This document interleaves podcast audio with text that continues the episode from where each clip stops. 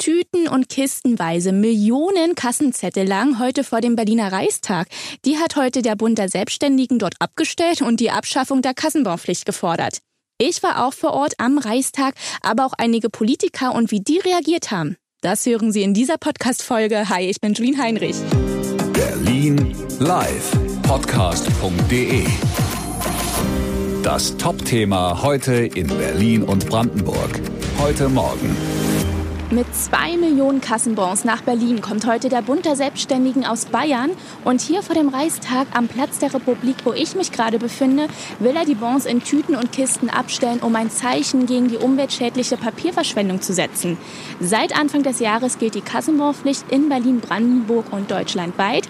Seitdem muss zum Beispiel auch für jedes Brötchen, das beim Bäcker gekauft wird, ein Kassenzettel ausgedruckt werden. Ist der Betrag auch noch so klein? Ja, nervt viele, nicht nur bei uns, sondern eben auch Menschen in Bayern. Vor allem den dortigen Bund der Selbstständigen. Der Verband hat deshalb über zweieinhalb Millionen Belege gesammelt und will sie heute in Berlin hier vor dem Reichstag ablegen. Wann genau die Kassenzettel hier einflattern, um der Abschaffung der Bonpflicht Nachdruck zu verleihen, ist aber noch unklar.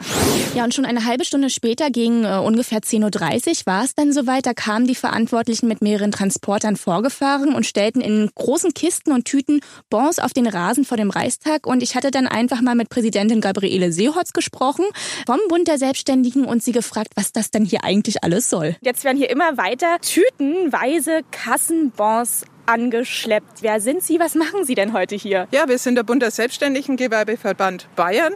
Wir vertreten die mittelständischen Unternehmen. Unsere Mitglieder, rund 15.000, haben hier mit uns gemeinsam diese Kassenzettel gesammelt. Es ist eine Protestaktion gegen den Bürokratiewahnsinn, den wir haben. Das sind ja jetzt wirklich einige. Wie viele Kassenzettel haben Sie denn jetzt da gesammelt und wie lange mussten Sie sammeln? Wir haben ein bisschen unterschiedlich gesammelt. Uns kam ein bisschen Corona dazwischen. Es sind über drei Millionen Promillen und es ist ein Promillbereich dessen, was täglich in Deutschland anfällt. Was fordern Sie jetzt ganz konkret? Es müssen mehrere Dinge passieren. Für uns sind diese Kassenzettel tatsächlich so ein bisschen auch der Beweis aus der Politik, wir trauen euch nicht. Und was wir gerne möchten, wir, uns kann vertraut werden. Wir sind ehrliche, gute Unternehmer und das muss sich auch in den Gesetzen überall widerspiegeln.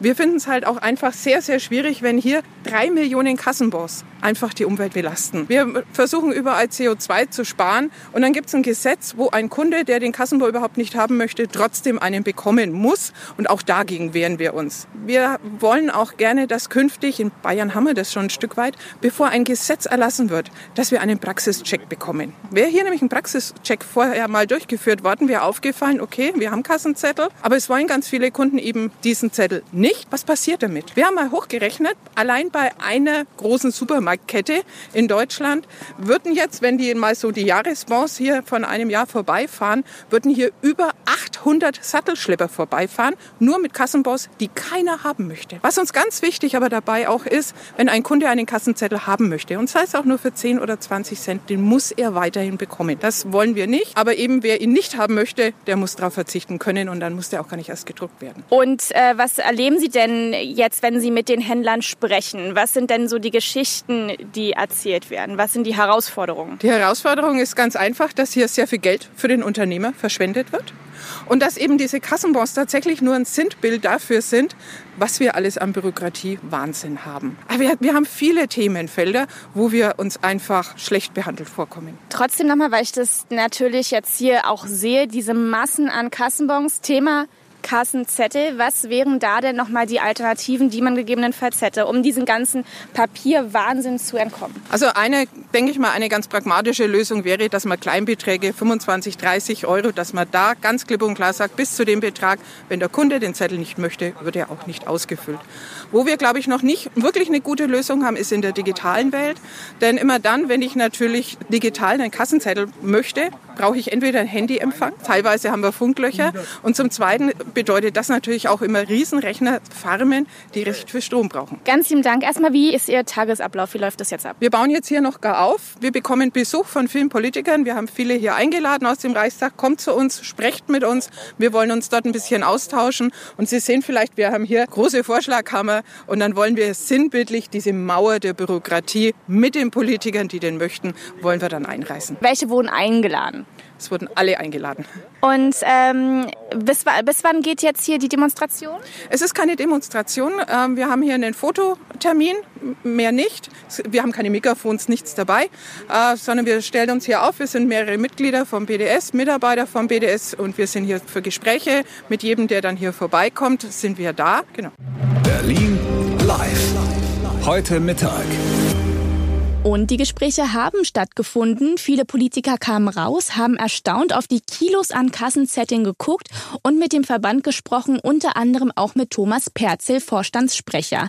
Und äh, ich hatte ihn dann gefragt, wer genau der Einladung gefolgt ist und wie die Gespräche so liefen. Herr Perzel, äh, Ihrer Einladung sind ja jetzt auch wirklich einige Politiker gefolgt. Wer war denn alles da? Wir haben den, den Daniel Föß da gehabt, der ist der Landesvorsitzende der Bayern FDP, baupolitische Sprecher. Der war hier, hat die Aktion Aktion unterstützt, hat auch ein Bad genommen in den, in den Müllbergen. Ähm, wir hatten den Sebastian Brehm da von der CSU als Steuerberater, Experte auf diesem Gebiet, dem Mittelstand auch sehr nahe, also der weiß, um was es geht.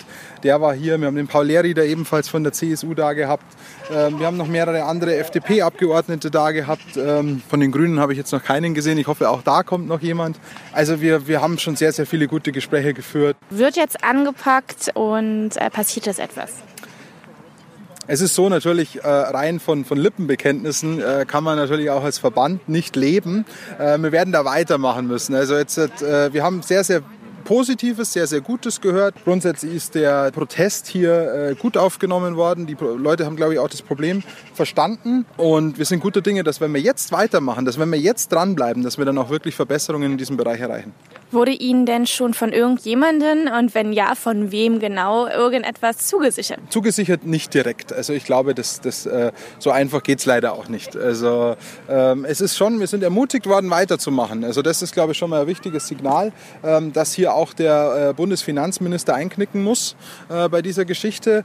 Ähm, da sind wir zuversichtlich, da sind wir ja fast schon angefeuert worden.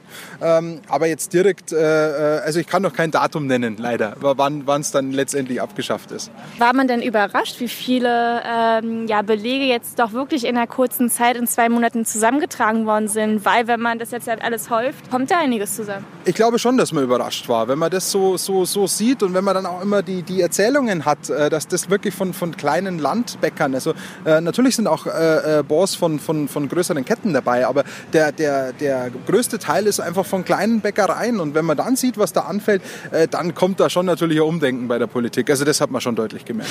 Gemerkt haben auch viele Touristen, dass da vor dem Reichstag ein bisschen was anders ist als sonst, sind stehen geblieben, haben interessiert geguckt, wie zum Beispiel der Peter und David aus Österreich. Und auch die zwei Österreicher sind von der Bornpflicht genervt und hatten Verständnis für die Aktion. Ständig bei jeder Kleinigkeit bekommt man halt einen. Also ganz egal was, ob, ob du ein Busticket löst, also jedes Mal. Und ich brauche ihn eigentlich meistens nicht. Also ich sage es immer dazu. Aber wird halt sofort weggeschmissen. Also in Österreich ist es zumindest so. Und in Deutschland wahrscheinlich auch. Wie ist es bei dir? Was erlebst du da so? Was würdest du dir wünschen? Ja, für Kleinigkeiten wäre es einfach nicht nötig, so unter, weiß nicht, 10 Euro, dass man für ein Getränk und alles jedes Mal einen Zettel dazu bekommt. Noch dazu, weil es ja nicht zum Papier gehört und dadurch nicht recycelbar ist. Berlin live. Heute Nachmittag.